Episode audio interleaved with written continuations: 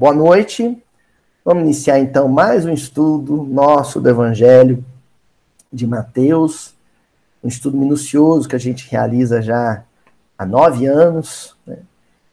Um estudo minucioso, detalhado, pormenorizado, é, aprofundado, extremamente aprofundado e sem a menor pressa. Né? Não, não temos a menor pressa de completar o livro de Mateus. Né? E quando isso acontecer, a gente começa de novo.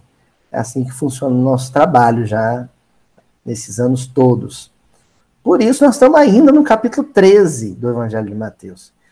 Numa parte do capítulo 13 em que a metáfora corrente é a da semente, do grão. Né?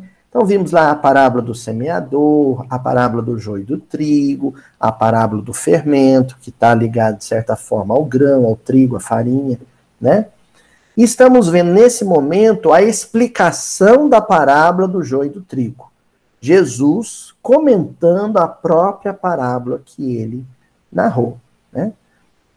Nós vimos nas semanas anteriores uma introdução desse comentário, o evangelista mencionando que Jesus falava por parábolas para a multidão, mas na intimidade com os companheiros, né, de, de do colégio apostólico, né, Pedro, João, Tiago, né, Tadeu, Felipe, com esses companheiros Jesus rasgava o véu, ele era direto, né, ele era objetivo e bem firme nos seus posicionamentos. Tanto que no versículo anterior que a gente viu, é, o, a menção que o Evangelho de Mateus faz né, ao Salmo 78 alude a, ao formato do texto discursivo de Jesus. Né? Era um trovão, um rugido de leão, né? o leão de Judá, para usar uma expressão bíblica. Né? Era um rugido. Por quê? Porque a ideia é o despertar. A ideia é acordar. Né? Quem está dormindo. Quem, né? Tipo, fazendo aqui a reunião do miudinho, se eu perceber que um de vocês está pescando aí, eu falo mais alto, né? Muda o tom de voz para ver se está acordada, né?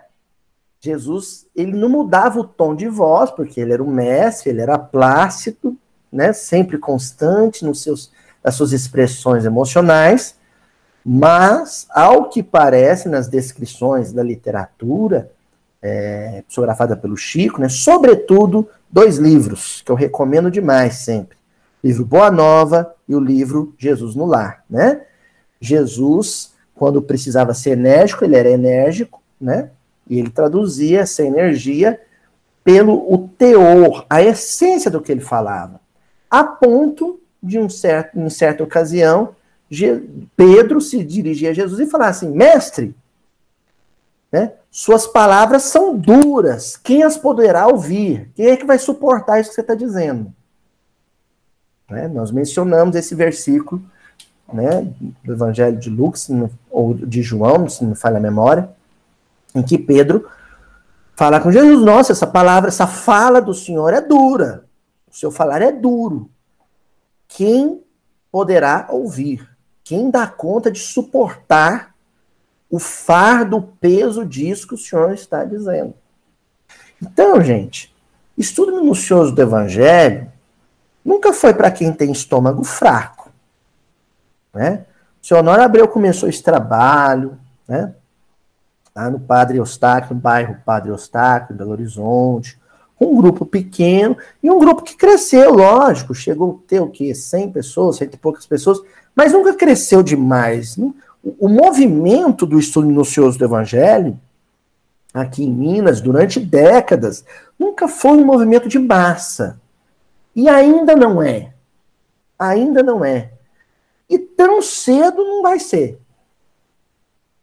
Né?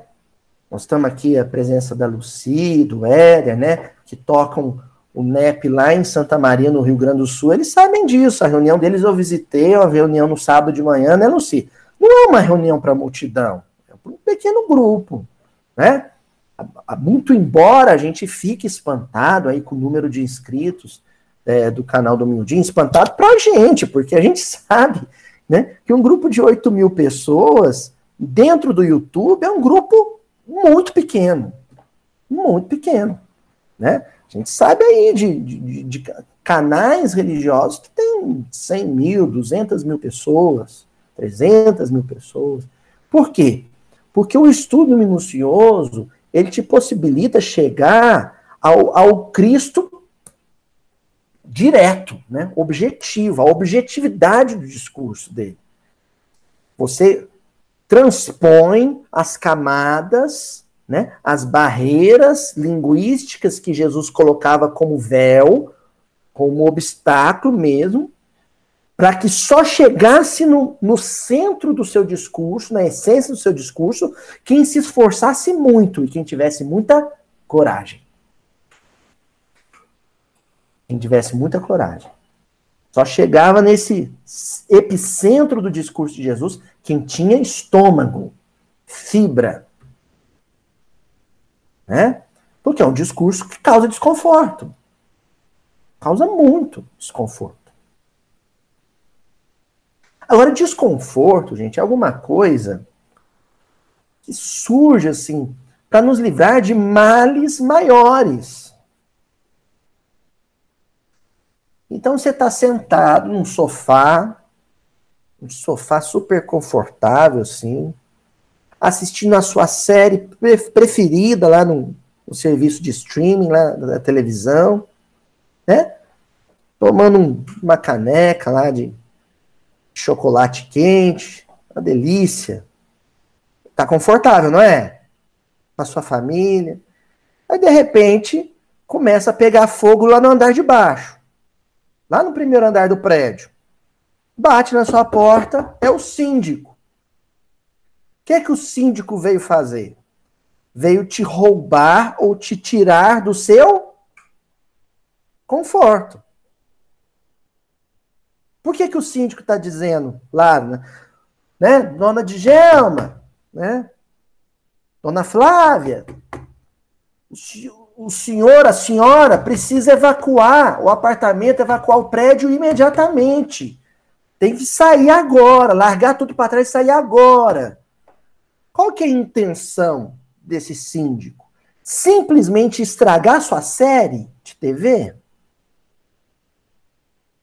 Ele é um baita de um xarope que veio te estragar o prazer do chocolate quente, do sofá macio.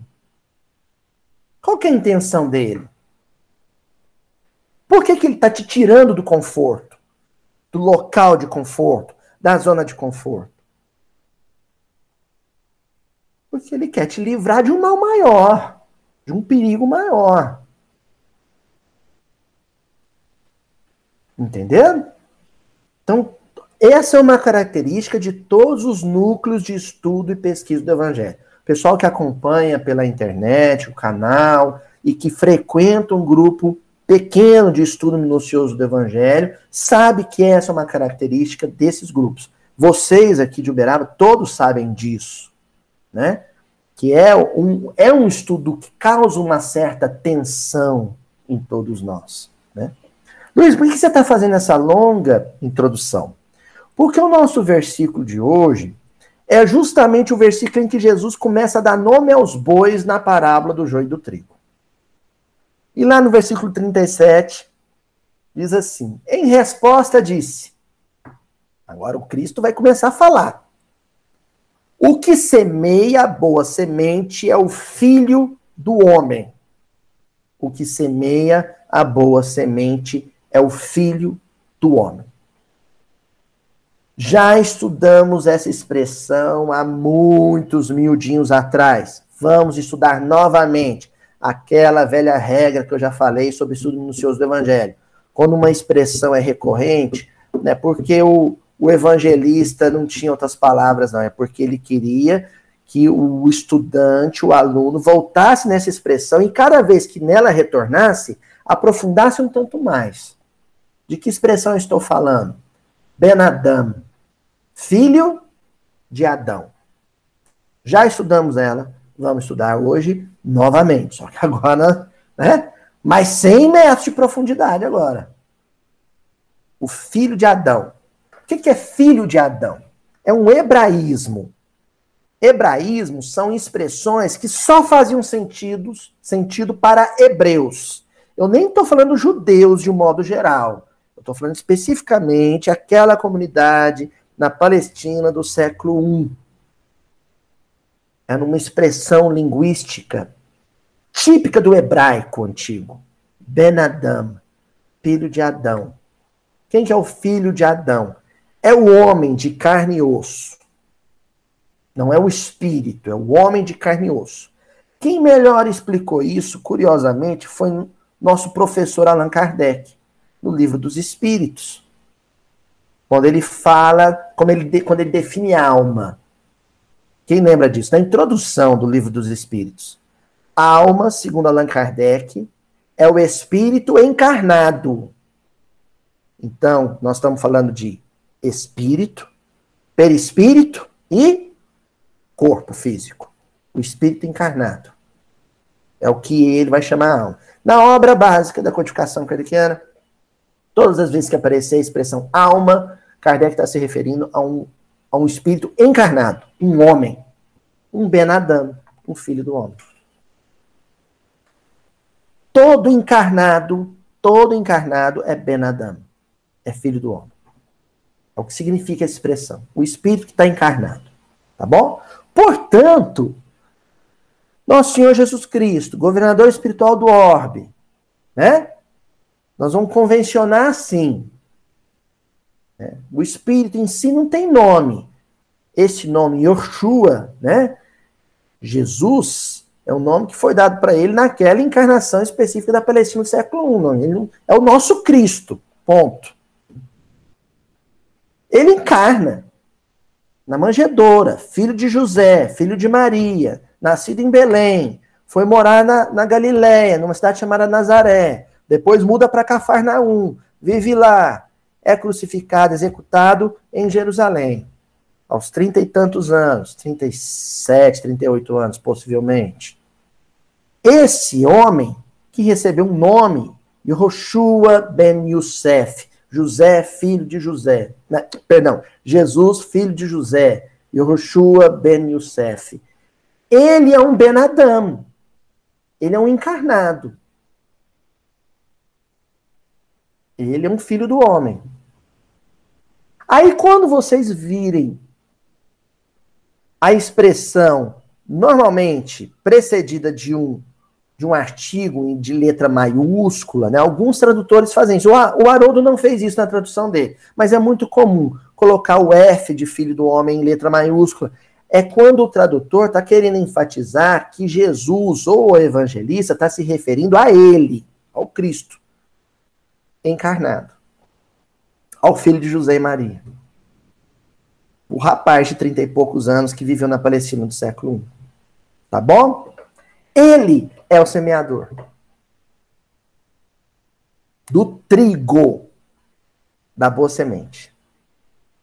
Ele é um semeador. E o que é a boa semente? Cenas para os próximos capítulos. Né? Jesus vai explicar o que é o trigo, vai explicar o que é o joio, vai explicar o que é, né?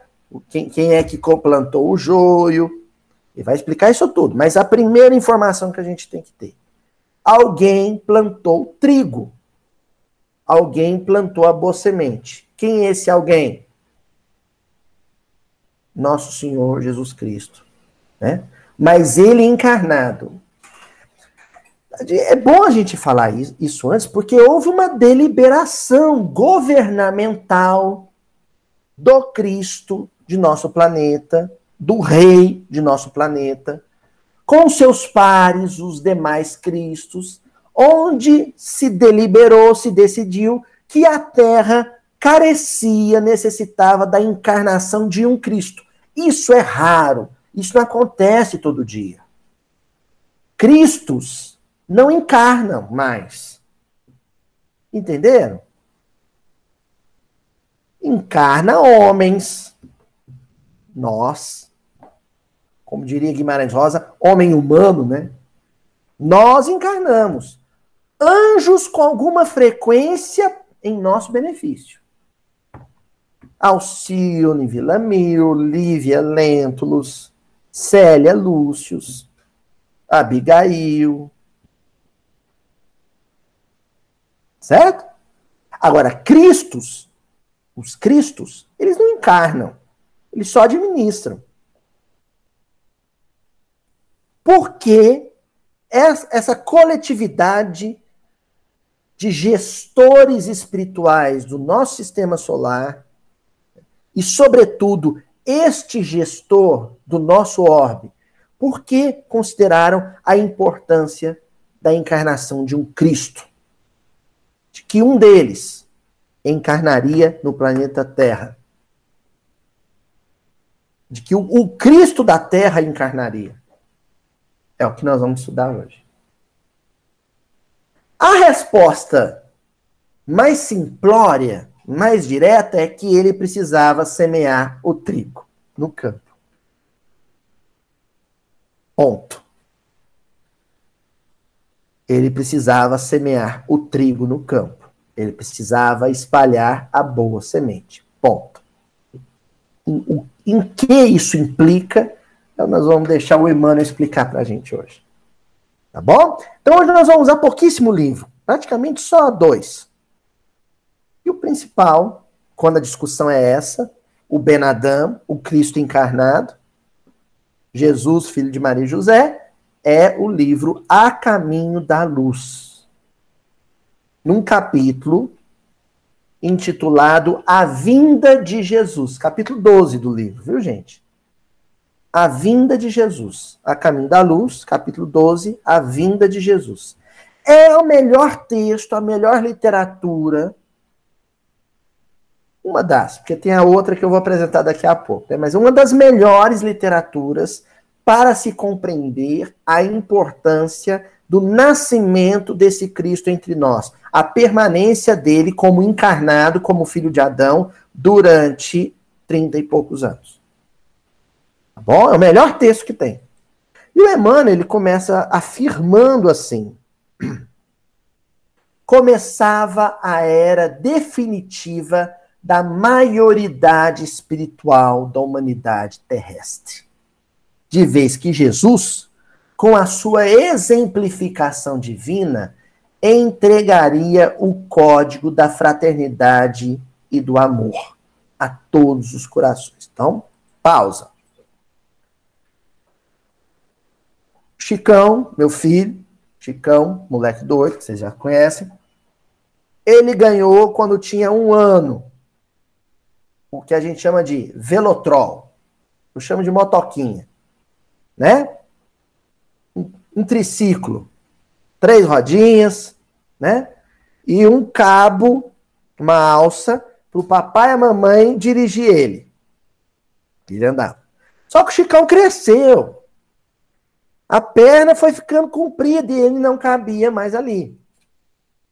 Aí o padrinho Luizinho, lá do Rio de Janeiro, pegou e presenteou ele no Natal agora com uma bicicletinha.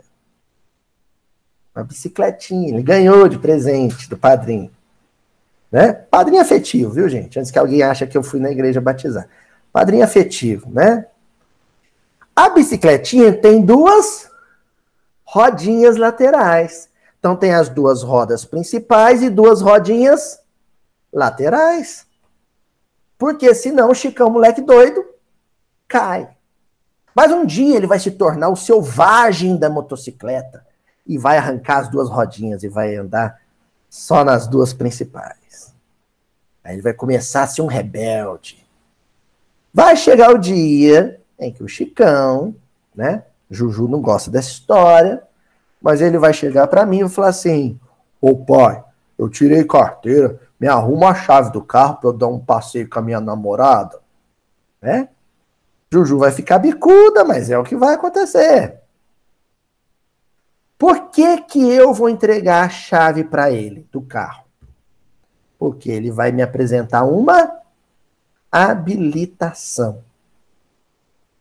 Dirigir um carro não é dirigir um triciclozinho e nem dirigir uma bicicleta de rodinha.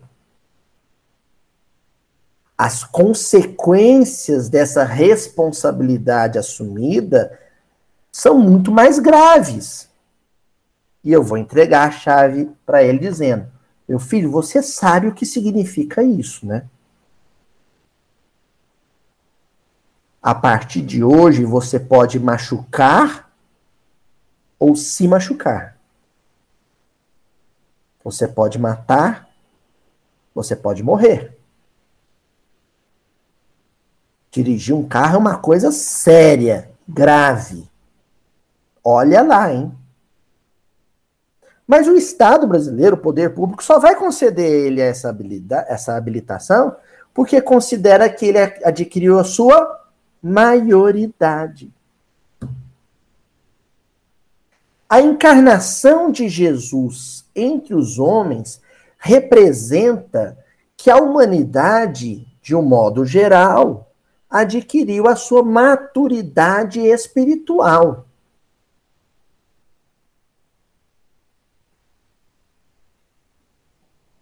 coisas que nós fazíamos antes da encarnação de Jesus e que eram toleráveis ou compreensíveis, com a vinda de Jesus, não o são mais. Então, guerras motivadas por crença, por religião, antes da vinda de Jesus, não tinham o mesmo peso de responsabilidade que tiveram após a vinda de Jesus. Matar em nome de Osíris no Egito da antiguidade tinha um peso X. Matar em nome de Jesus nas cruzadas durante a Idade Média tem um peso 2x. Tá entendendo? É muito mais grave. É muito mais sério. A humanidade adquiriu a sua maioridade espiritual. Então Jesus deve ser constantemente revisitado, revisto, reestudado, reavaliado, repensado. Mas constantemente, eu digo pelo menos semanalmente, como a gente faz aqui no Miudinho. Pelo menos semanalmente. Porque cada vez que eu abro o Evangelho, cada vez que eu leio uma passagem da vida de Jesus, cada vez que eu leio uma frase dita por nosso Senhor Jesus Cristo, é eu lembrando que eu não sou mais criança. Eu não sou mais criança. Eu não posso mais fazer molecagem. Espiritualmente, nós já estamos com os cabelinhos brancos. Espiritualmente, viu, gente? Né? Eu não tenho cabelo branco, graças a Deus, né? Que eu raspo a cabeça. Mas espiritualmente nós já estamos maduros. Certas coisas, certas atitudes ficam feias no comportamento de um homem maduro, concorda? Você entende quando é feito por um menino de 15 anos, mas é difícil de entender quando é feito por um senhor de 50 anos. Espiritualmente é a mesma coisa. Por que, que a espiritualidade joga tão duro com a gente?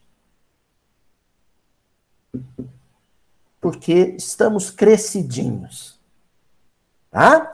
Avança Emmanuel dizendo assim: do seu divino apostolado, nada nos compete dizer em acréscimo das tradições que a cultura evangélica apresentou em todos os séculos posteriores à sua vinda à Terra. Reafirmando, todavia, que a sua lição de amor e de humildade foi única em todos os tempos da humanidade. Então, olha só. Veio Sócrates, veio Confúcio, veio Buda, né? Veio São Francisco de Assis. Isso nós estamos falando dos avatares religiosos. Os grandes estadistas todos, né? Napoleão, Júlio César, né? É, Dom Pedro II, grandes homens de gênio da ciência e das artes, Leonardo da Vinci, Michelangelo, Isaac Newton. Mas a vinda de Jesus, a contribuição dele para o desenvolvimento da humanidade é ímpar, não tem nada que se pareça não tem nada que se pareça com o impacto sócio, psíquico e emocional que a encarnação dele significou para a humanidade. Foi um sacode na humanidade. Jesus falou de bem-aventurados os aflitos numa sociedade escravocrata. Ele falou que felizes era o escravo e não o imperador numa sociedade escrava, escravagista, mas em âmbito global. Todas as sociedades do mundo na época eram escravagistas. A gente tem noção do impacto disso. Sócrates não tem um discurso anti-escravidão. a escravidão comum na Grécia do século de Péricles, do século V a.C., ela não é criticada por Sócrates. Ela não é posta por Sócrates na Berlinda. Não. Não que Sócrates não seja um dos maiores, um ministro do Cristo. Mas nós estamos falando no contexto histórico. Na sua encarnação como Benadano, como um homem grego chamado Sócrates. Nesse particular, a encarnação de Jesus, ela é única, ela é ímpar. Porque ela trouxe elementos para a reflexão humana, ela pôs grilos na nossa cabeça que nos tiram o sono até hoje. Nos roubam o sossego até hoje. Jesus é aquele síndico que veio nos tirar do conforto para nos salvar do incêndio. Certo? Ó, continua Emmanuel.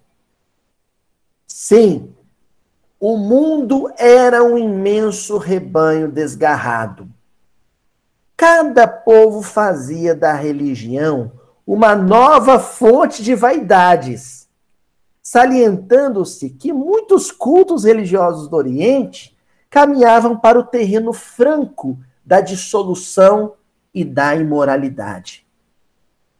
Ó, vamos pa pausar aqui. Não vou ler até o final, não. Vamos pausar aqui. Espera aí.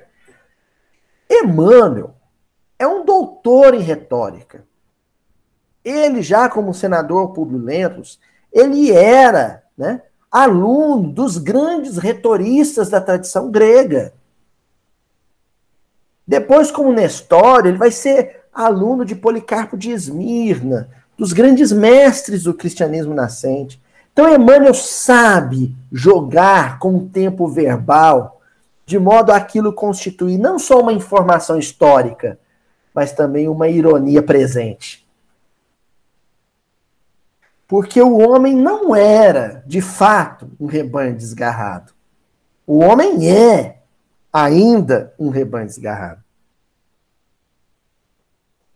O que Emmanuel quer fazer com seu texto é causar calafrios. Ele quer que a gente leia e fale assim: ah, o homem era. Não é mais, né? Não, né? É? É ou não é? Entendeu? Isso faz você prender a respiração. Eu sou uma ovelha desgarrada?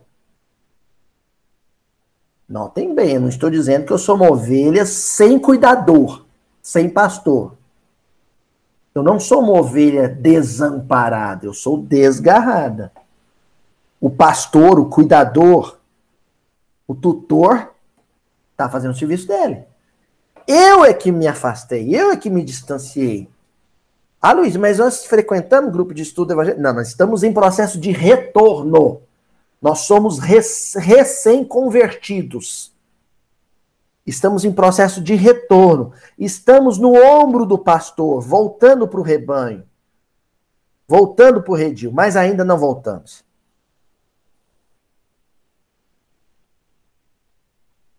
Estamos em processo de retorno. Então, a humanidade ainda é uma, um, um rebanho desgarrado.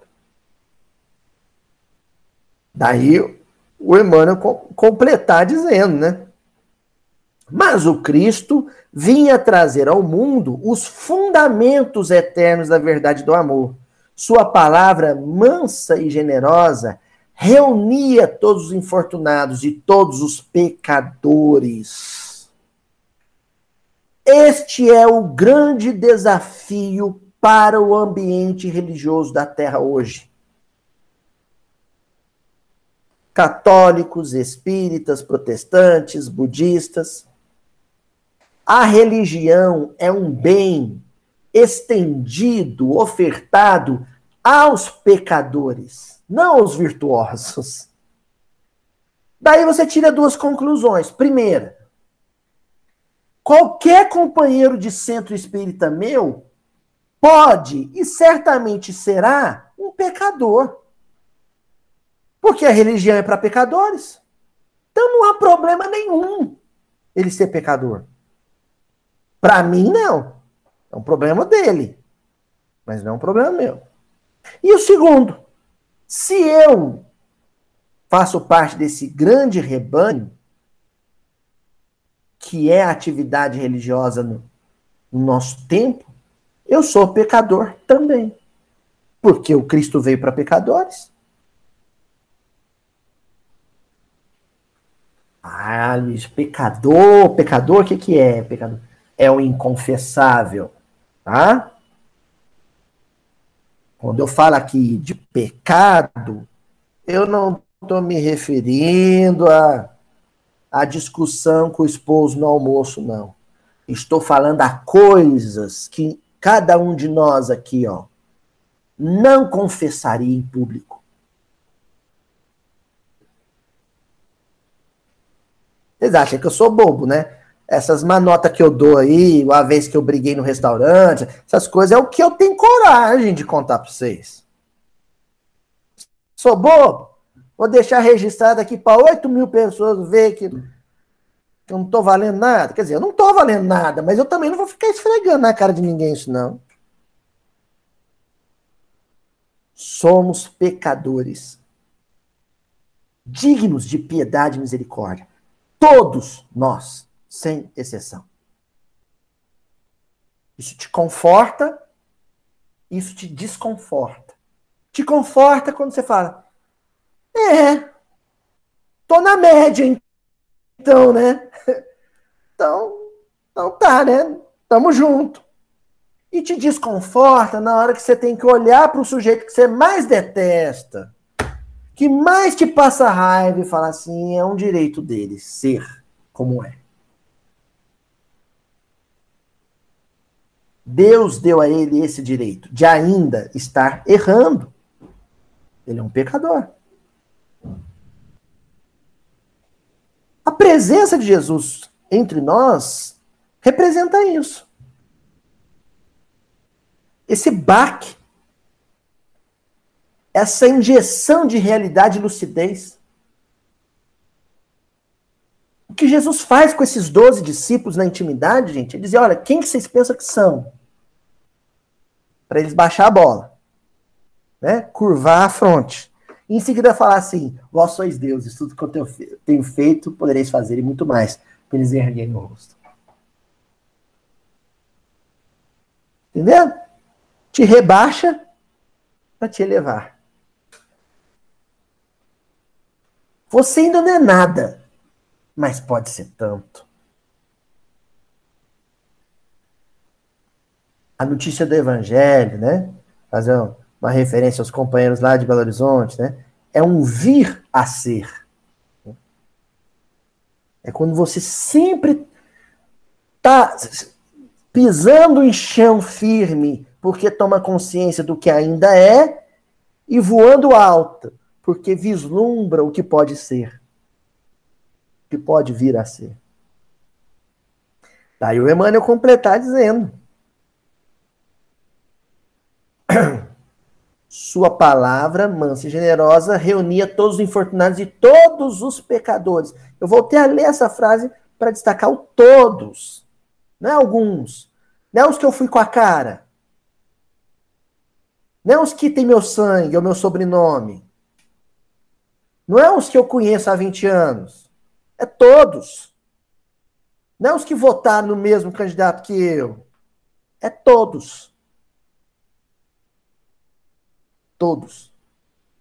Esse todos aí é um caroço de manga.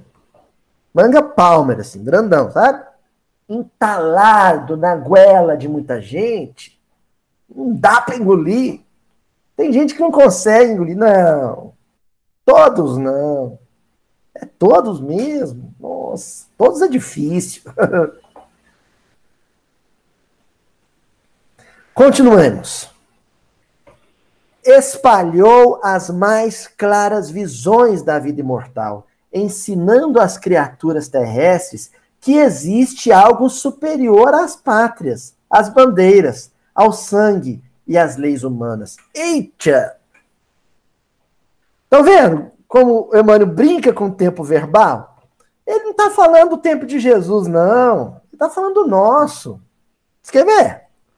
Vocês vão Aqui, ó, vocês que eu tô vendo. Vai só balançar a cabeça se sim ou se não. Certo? Ó, então vamos lá, ó. Vou repetir. Ensinando as criaturas terrestres, terrestres que existe algo superior às pátrias. Tem gente que acha que a sua pátria é superior à do outro? Vou piorar a pergunta. Tem espíritas que acham que a sua pátria é superior à dos outros? Principalmente os que entenderam errado o livro do Humberto Campos. Continuando. Tá bonitinho vocês balançando a cabeça, gente? Tá bonitinho. tá juntinho.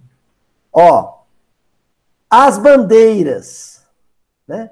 Partido, time de futebol, tem gente que acha que o seu time de futebol e o seu partido político é bem superior ao dos demais? Tem, tem. No meio espírita também? Tem. Né? Nesse esquisito eu sou extremamente evoluído, porque eu estou felizinho do Vascão ter ganhado do Botafogo, porque eu sei que na próxima semana é só derrota. Né? Feliz com isso. Agora, esse pessoal que torce pro Internacional, pro Palmeiras, é, Sadão? Esse pessoal aí é meio arrogante aí, né? Fazer o quê, né? Ao sangue às leis humanas. Tem gente que acha que os, a sua família merece mais consideração que a família dos outros? Claro, todos nós achamos isso. Basta ver aqueles bobão, os pais levando o filho para fazer vestibular. Não é? Chegando na porta lá do local da prova com seu campeão a tiracolo, né? Oh, meu, o meu gladiador vai derrotar todo mundo. Aí depois passa em primeiro, o cursinho põe ele lá no outdoor. Aí ele leva todo mundo da família. Ah lá, meu campeão. Puxou o pai, puxou a mãe. Não é assim?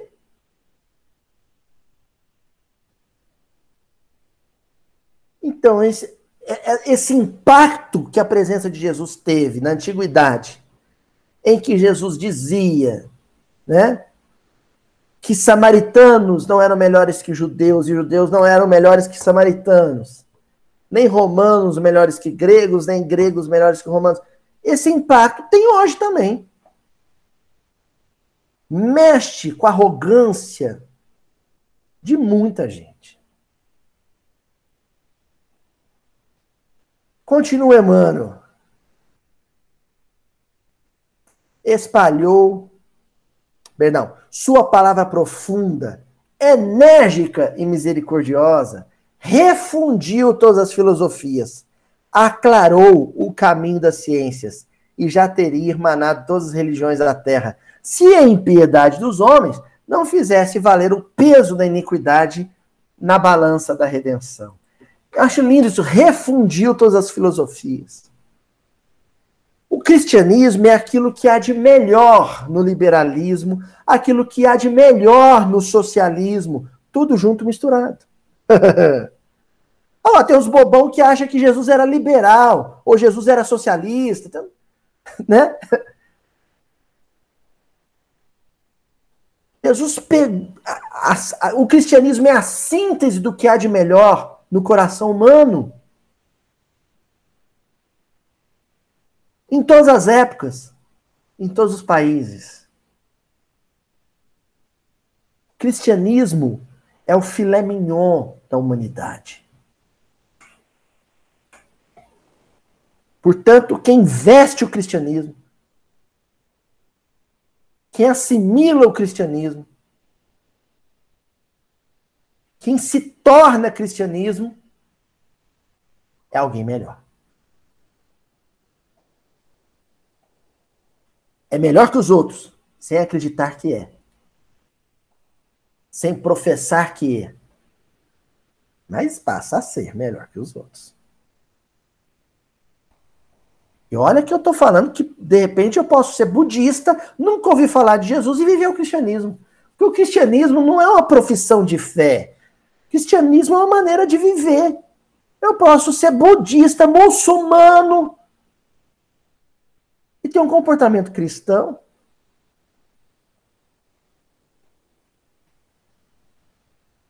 O comportamento do Cristo, que era um judeu, em termos de profissão de fé, ele foi circuncisado.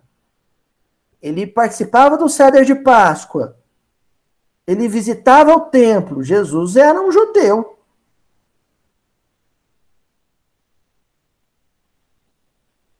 Mas nunca deixou de ser o Cristo, por ser judeu.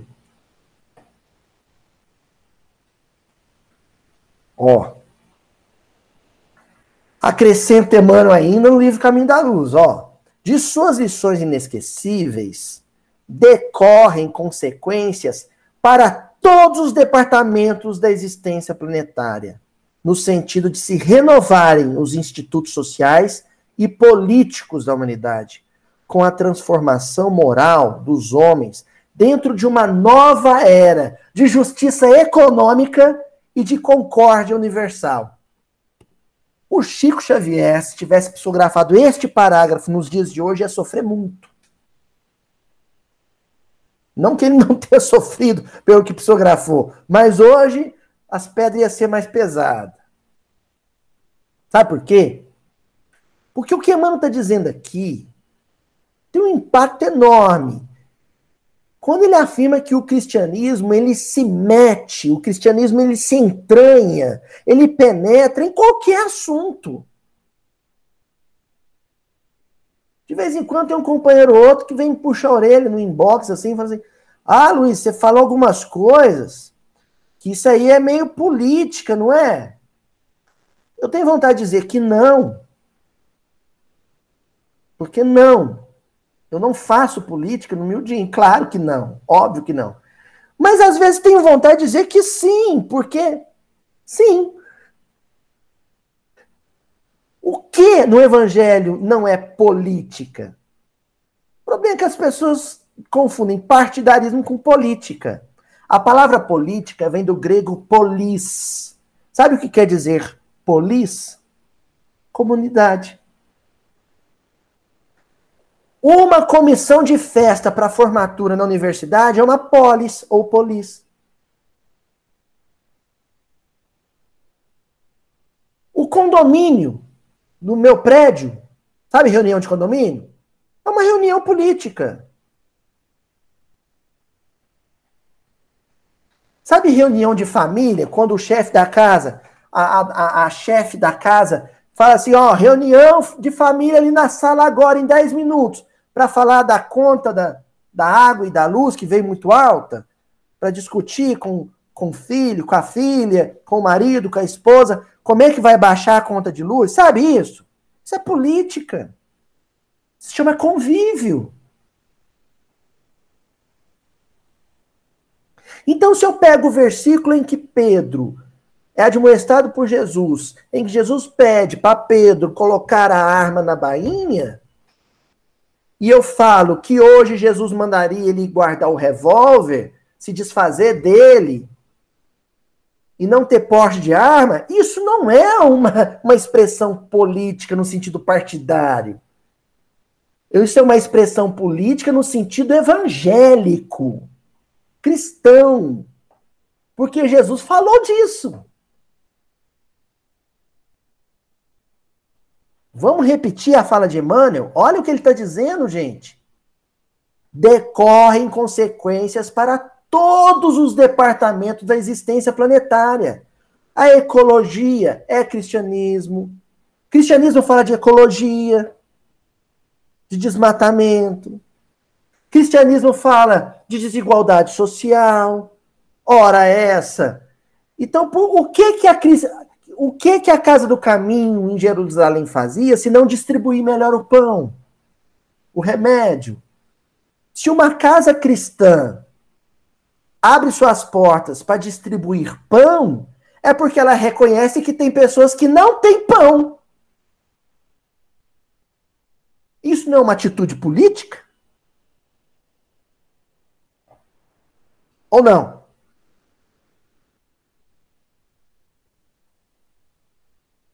Se eu distribuo cobertor, eu reconheço que tem pessoas que não têm cobertor.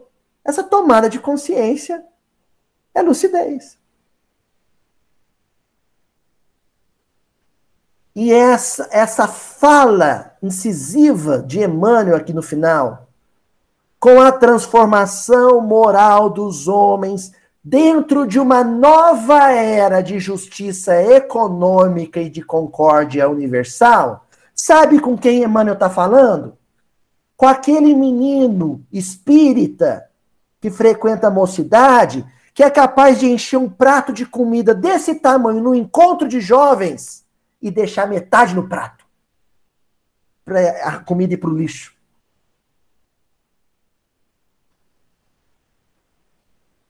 Desperdício de comida em encontro espírita é injustiça social. Viu, Clarinha? Encheu o prato de comida, coloca. Eu aprendi com a minha avó. Você volta a panela quantas vezes você quiser. Não é assim? Isso não é etiqueta? Não é bons modos? Não é elegância, educação? Então, cristianismo também é etiqueta, bons novos, bons modos, elegância, educação.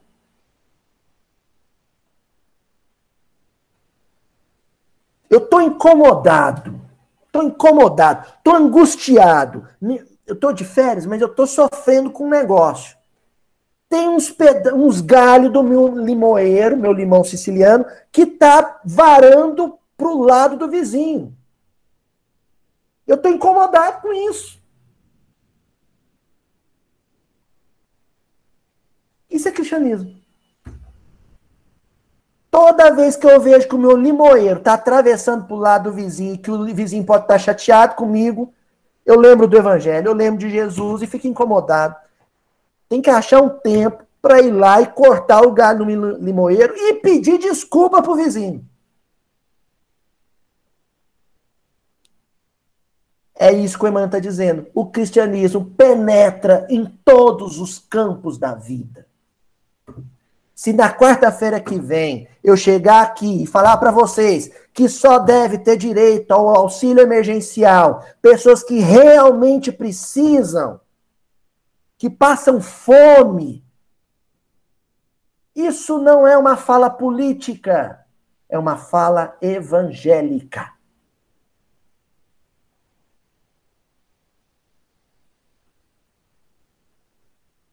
É uma fala evangélica. A tia Adriana sabe disso. Nosso encontro de mães, nosso grupo de mães em situação social de risco, lá, no, no lá não, aqui no Grupo Espírita de Passanufo, né? Tem um, um, trabalho no final do ano difícil de ser feito, que, é a, a sindicância, né, tia Adriana? Que é quando a, dire, a diretoria da casa visita os lares assistidos para averiguar se a pessoa permanece no grupo ou não. Se ela melhorou de condição social ou não. Para receber a cesta básica e tudo mais. E é lindo, lindo, quando uma dessas mães, por conta própria, procura a diretoria da casa e fala: olha, eu vou deixar de frequentar o grupo e receber a cesta, porque o meu marido agora está com um emprego melhor. Eu queria que vocês cedessem a minha vaga para quem mais precisa. Não é assim, tia Adriana? Isso é bonito. Sabe qual é o nome disso? Cristianismo. Isso é cristianismo.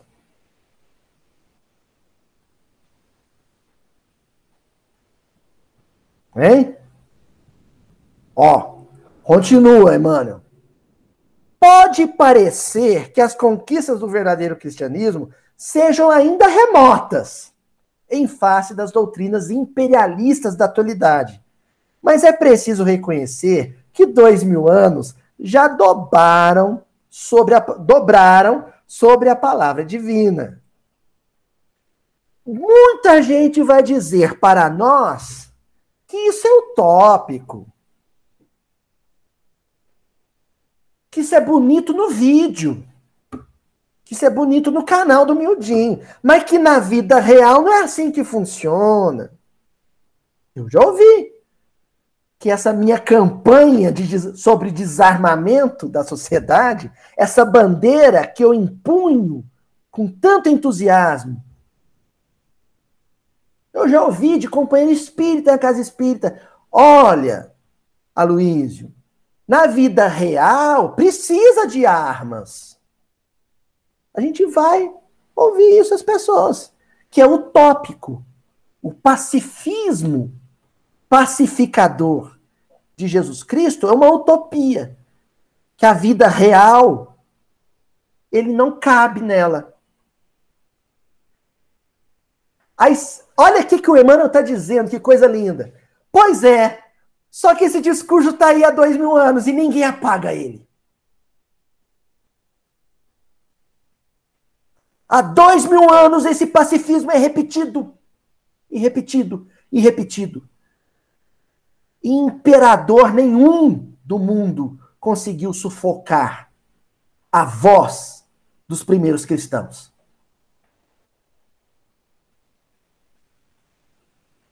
Então, isso não é mais utopia.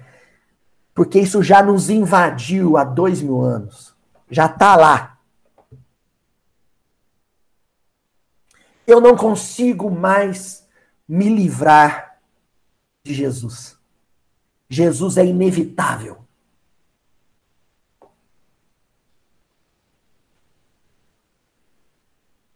Não dá para fugir dele mais. Ele está aí. E tá aí para me tirar do conforto, e tá aí para me incomodar.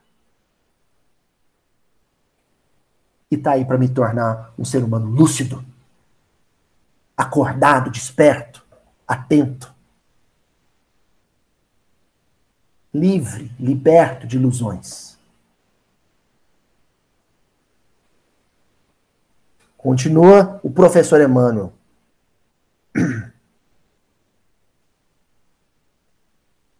Dois mil anos em que os homens se estraçalharam em seu nome, inventando bandeiras de separatividade e destruição. Incendiaram e trucidaram em nome dos seus ensinos de perdão e de amor, massacrando esperanças em todos os corações. Aqui, ó, vou parar aqui e contar um negócio para vocês. Eu e a tia Adriana, pessoal do canal não conhece a tia Adriana, vai conhecer. Adriana de Macedo, professora Adriana de Macedo. Nós temos mais ou menos, tem que fazer as contas certinho, mais ou menos uns 35 anos de convivência. Eu vou fazer 42 anos, hein? Nós temos 35 anos de convivência. Adriana é uma irmã. Uma vez eu fui na concessionária comprar um carro, ela estava comigo, eu apresentei ela como irmã. Não foi, Adriana? É minha irmã. Adriana é minha irmã. Nós já brigamos várias vezes.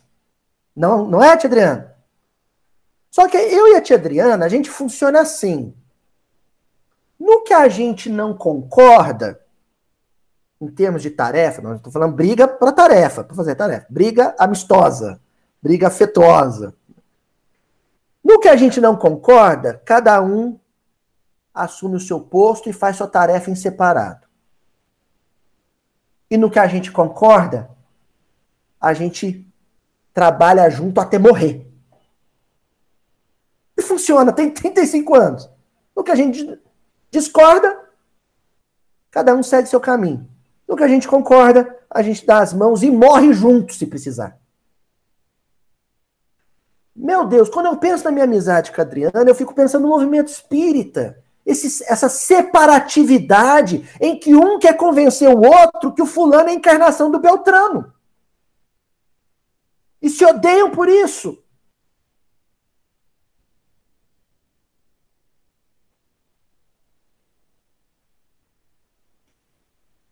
A tia Adriana gosta do seu Madruga. Eu gosto da dona Florinda. A gente não precisa se odiar por isso.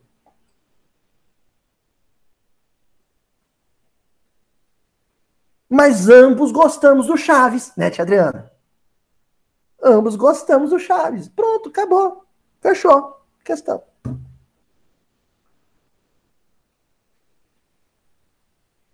Por que, que o movimento espírita não aprende a trabalhar assim?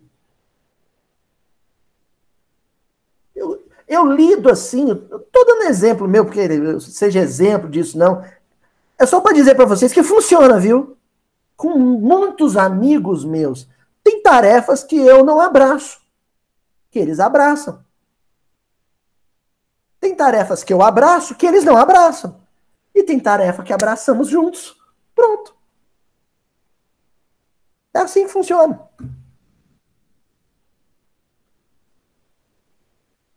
Foi isso que nosso Senhor Jesus Cristo propôs, por exemplo, para Paulo e para Tiago. Paulo e Tiago não precisavam ter se detestado daquela maneira.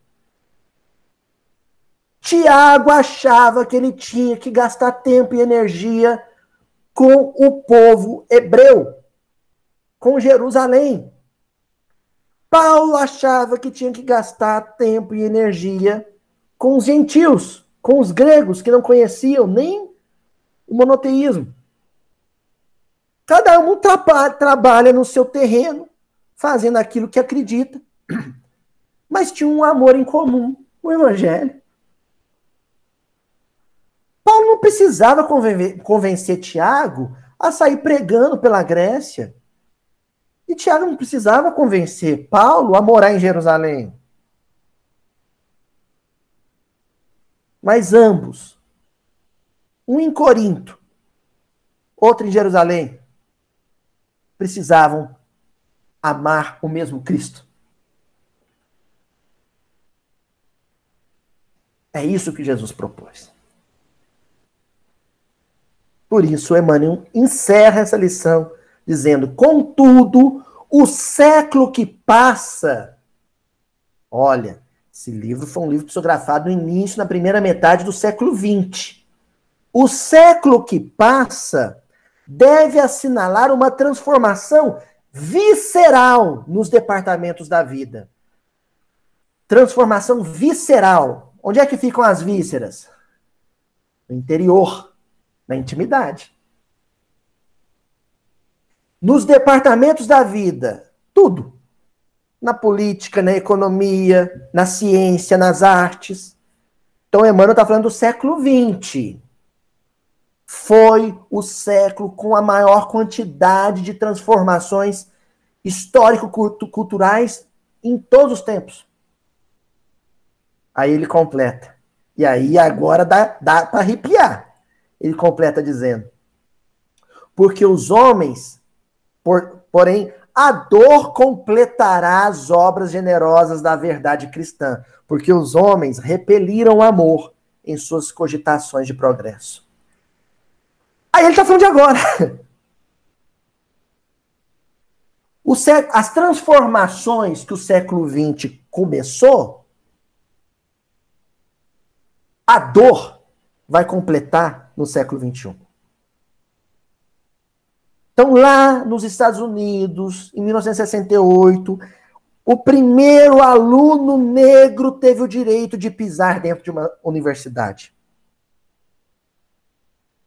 Isso foi uma conquista do século XX. Ainda existe racismo? Sim. O racismo que não foi transformado no século XX, a dor no século XXI vai cuidar dele.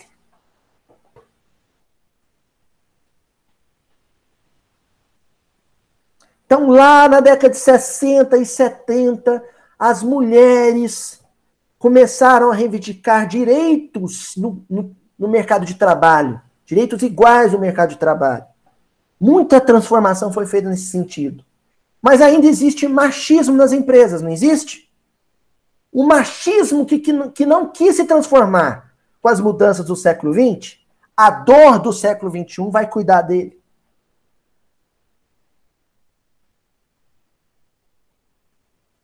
Não se assustem com os dias que virão. É apenas Jesus dizendo as mesmas coisas de um jeito diferente. Por isso nós vamos encerrar hoje com um poema de Amaral Ornelas, que está no livro Poetas Redivivos, capítulo 114, título Jesus. E o poema diz assim: reis, juízes, heróis, generais e tiranos, entre o ouro e o poder, de vitória em vitória. Comandaram na terra a vida transitória, erguendo sobre o povo os braços soberanos. E passaram fremindo, arrojados, insanos, ébrios de ostentação e famintos de glória detendo-se, porém, nos túmulos da história, relegados à dor de cruéis desenganos. Mas o Cristo, na palha, humilde e pequenino, traz consigo somente o coração divino na exaltação do bem que ilumina e socorre. E brilhando por sol generoso e fecundo, em todas as nações que engrandecem o mundo, é sempre o excelso Rei do amor que nunca morre. Que Jesus nos abençoe. Até a semana que vem. Música